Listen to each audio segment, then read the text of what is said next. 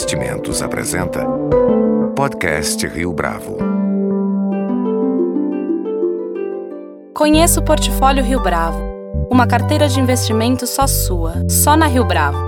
Para informações, entre em contato via investimentos@riobravo.com.br ou 3509-6620. Este é o podcast Rio Bravo, eu sou Fábio Cardoso. Há 23 anos, o Carlota se estabeleceu como um exemplo de restaurante multicultural, ao mesmo tempo em que busca manter as raízes da cultura brasileira. À frente da operação, desde o início, Carla Pernambuco, chefe e comunicadora, que agora em 2018 quer harmonizar a qualidade do cardápio com o conceito de balance the budget para falar sobre gastronomia como experiência e como negócio. Nossa entrevistada de hoje no podcast Rio Bravo é Carla Pernambuco. Carla Pernambuco, é um prazer tê-la aqui conosco no podcast Rio Bravo. Obrigada pelo convite, adorei, sou muito fã da Rio Bravo e acompanho sempre o trabalho de vocês. Muito obrigado. Carla, para a gente começar, a sua trajetória profissional permitiu que você tivesse inúmeras experiências para além da gastronomia. E eu gostaria de é, iniciar exatamente por aqui. O quanto da sua atividade hoje, como chefe e comunicadora, está articulada com o que você já realizou antes? Bom, minha vida eu poderia dizer que é uma colcha de retalhos. Tudo vem da experiência pessoal, e isso tudo contribuiu para que a atividade de hoje seja do jeito que ela é. Eu acho que hoje eu tenho um negócio que funciona há 23 anos e tem uma consultoria que funciona em paralelo a isso, aonde eu uso todo o meu expertise para fazer operação, gestão, criação, enfim, uma série de coisas. Mas isso tem tudo a ver com todo o meu histórico, né? Então, acho que a minha trajetória foi fundamental para minha liderança hoje. E antes de abrir o Carlota, você se preparou profissionalmente no momento em que a gastronomia ainda não tinha alcançado o sucesso de estima que tem hoje, pelo menos no Brasil. Uh, minha pergunta aqui é a seguinte: como era o mercado há pouco mais de 20 anos, 23 anos, você mencionou agora há pouco, quando você abriu seu restaurante para novos chefes numa cidade tão competitiva já à época como São Paulo? Olha, naquela ocasião eu não vivia no Brasil, vivia em Nova York. Em Nova York a gastronomia já era avançada. Então eu vivi um momento nova-iorquino de é, ter todas essas operações fervendo, né? Quer dizer, o Brasil não estava lá, mas Nova York já era assim. Uh, eu apenas reproduzi um modelo aqui no Brasil que era o que eu via lá e o que eu consumia lá, que eram pequenos negócios tocados pelos próprios donos, com preços acessíveis, é, com uma comida boa e que num primeiro momento a gente não pensava em ter lucro. A gente resolvia isso depois, a gente pensava em fazer acontecer o lugar. Então, uma comida boa, em que tivesse que fosse affordable para os clientes, para depois resolver. No começo do Carlota, para você ter uma ideia, lá atrás é, a gente cobrava muito barato, que a gente não tinha ideia do custo do Brasil. Que eu acho que é um grande problema hoje, né? Porque lá atrás havia menos impostos. Os preços dos ativos eram mais acessíveis. Por exemplo, eu consegui comprar um imóvel. Hoje eu não conseguiria comprar o mesmo imóvel que eu comprei há 25 anos atrás. Hum, poucos restaurantes tinham esse estilo que a gente fez, sabe? Hoje o mercado é muito mais isso do que grandes restaurantes, do que grandes operações. O nosso modelo foi replicado infinitamente, esse modelo dos próprios donos tocando a operação, é um restaurantezinho de bairro pequenininho com 60 lugares. Isso hoje é o mainstream, né? Hoje você vê milhares de negócios assim. As grandes operações hoje estão na mão dos hotéis, estão na mão de investidores grandes investidores, mas assim, a maioria dos negócios tem esse perfil que foi o que a gente fez no Carlota em 1995. E o quanto desse mercado hoje se mostrou mais desafiador para vocês que estão aqui há tanto tempo? O fato de terem investidores é, envolvidos nesse ambiente, nesse cenário? Quanto isso é, tornou melhor o ambiente ou se tornou mais agressivo para vocês? Não, não, eu acho o seguinte, eu acho que concorrência é sempre bom. quem manda é a competição, sabe? É muito importante ter competição. É difícil sobreviver pela quantidade de regulamentação que se tem no Brasil. A comida fica melhor com competição. A gente desenvolve muito é, os produtos é, pensando que a gente tem que ser melhor, que a gente tem que fazer melhor, que o nosso cliente tem que ter uma experiência melhor. E como é que você percebeu a chegada de novos chefes e a consolidação dessa cultura gastronômica que já existia em Nova York, mas que em São Paulo foi chegando aí a partir de meados da década de 90, anos 2000? É isso, eu acho que a gastronomia foi descoberta como, como business, né? As pessoas perceberam que elas podiam fazer é, da comida um negócio e pequenos negócios que eram possíveis de serem realizados. E, e, isso fez com que a concorrência aumentasse, que o mercado nesse segmento ficasse bastante saudável nesse sentido, sendo positiva a concorrência, não negativa a concorrência. O problema é que o governo precisava deixar a gente trabalhar. Né? O excesso de impostos de regulamentação é, restringe. Então eu, Carla, por exemplo, poderia ter inúmeros negócios. Não tenho mais negócios por isso. Então eu prefiro colocar meu pé na consultoria e trabalhar usando meu expertise para outros negócios do que eu mesma abrir meu, outros negócios meus. Mas eu poderia, se fosse viável, mais, se fosse mais fácil, né? Se fosse mais fácil, não tão a competição é boa, o que é ruim é a regulamentação e a quantidade de impostos um sobre o outro que tem, que existe. Então fica difícil. Afora os restaurantes, é, você adiantou aqui agora há pouco, existem outras atividades com a participação em programas de TV, até mesmo um canal no YouTube. Qual é a importância dessa atuação multimídia para você hoje em dia? É, é um investimento que você faz? É uma atividade que também está relacionada a essa iniciativa mais prazerosa que você queria, queria fazer ou iniciar outras coisas? Olha, a comunicação está presente na minha vida desde sempre. Então, é, eu acho que mudou a maneira da gente se comunicar. Hoje, se comunicar direto com os clientes, ter um canal aberto com o público, que há duas décadas atrás, quem tinha o domínio, né? Quem tinha o domínio dos clientes eram os veículos, não os negócios. Hoje a gente, lógico que todo mundo é necessário, os veículos são necessários, mas sobretudo a gente consegue chegar direto no cliente e falar com ele, né?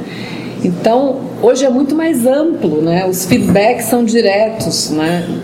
Me agrada muito esse, esse jeito de, de, de ter um feedback direto. Né? É muito bom você ver uma matéria escrita sobre, sobre o restaurante, sobre a sua comida, sobre o seu trabalho. Porém, é muito bom você se relacionar direto também com o consumidor final, porque você passa a ter, a ler o que ele quer de verdade. Né? Então, é, não se tateia mais, pode ser direto ao assunto. Né? Mudou completamente esse, essa maneira de, de se relacionar com o público. Então, mas a minha vida é culinária e comunicação. As duas coisas andam juntas para mim que tipo de feedback que você percebe o cliente oferecendo hoje, apresentando hoje para você, que antes é, você não tinha contato? Será que você pode dar um exemplo?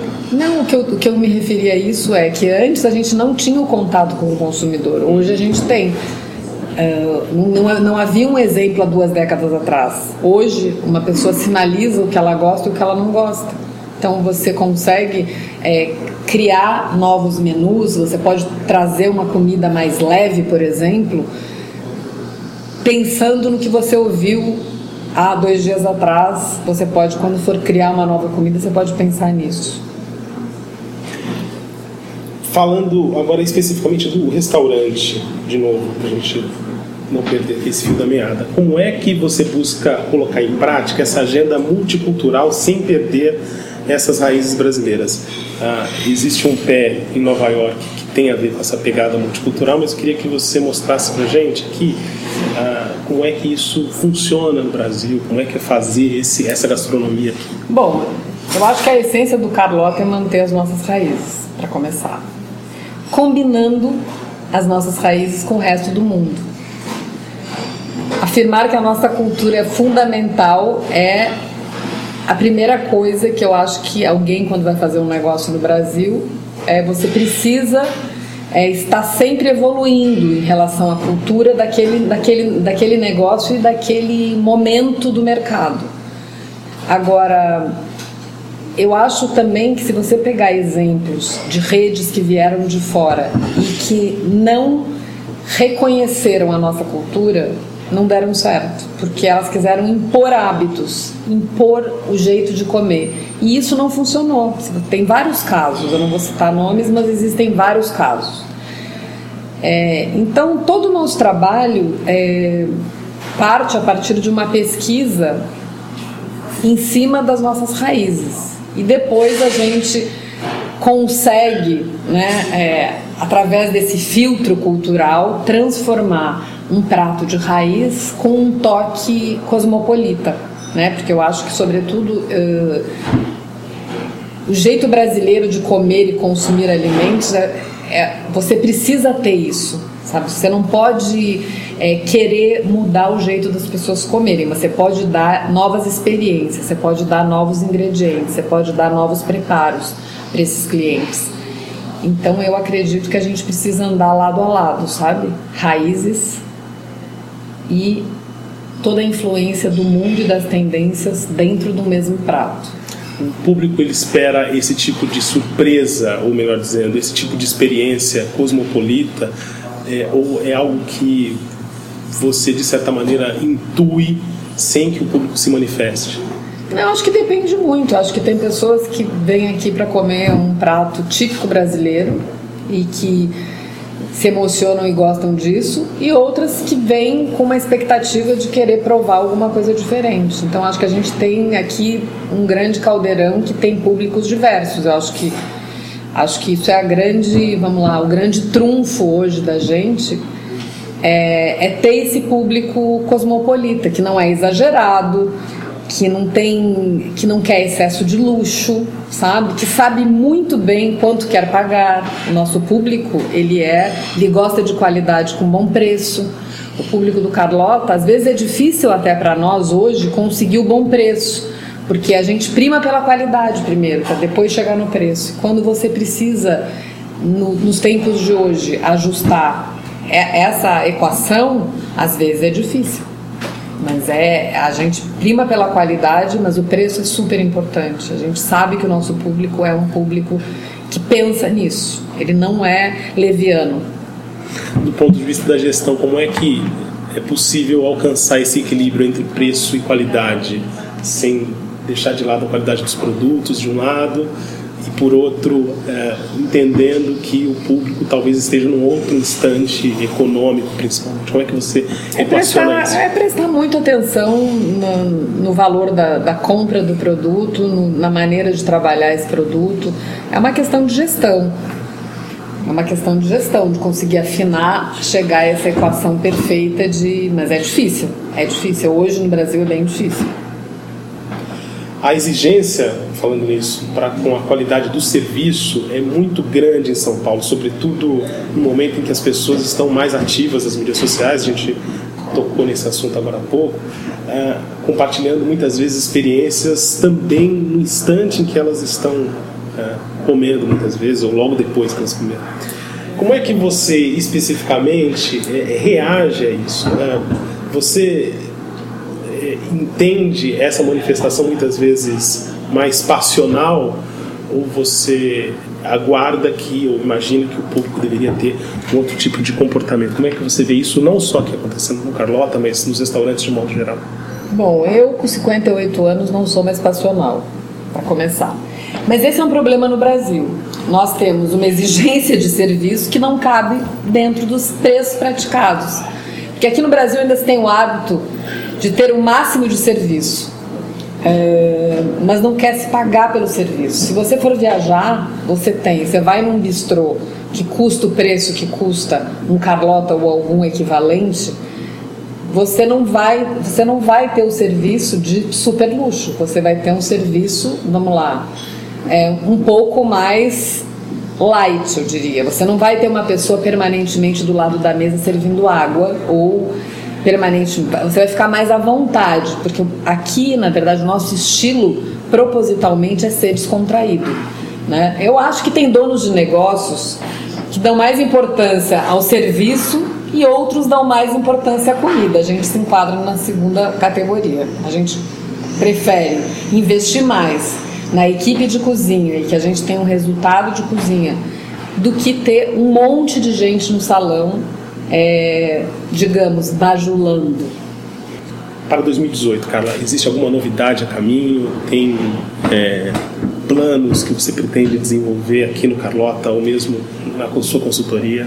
É, eu acho que 2018 para mim, é, eu pretendo consolidar o meu trabalho como como consultora né, é, de projetos customizados que atendam a indústria, o food service, desenvolvimento de produto, esse assunto que a gente estava falando, que é comunicação culinária, que é a criação de conceitos, menus customizados, conteúdo para marcas, sabe? Supervisão pela excelência dos produtos. Acho que o meu foco em 2018 basicamente é esse, além de manter a qualidade do Carlota. Hoje eu só tenho o Carlota é, como restaurante. Eu tenho um convite para voltar para a TV, é, eu estou avaliando ainda. Eu tenho um convite para voltar em 2018. Vamos ver se tudo der certo. Talvez eu volte com o programa aí.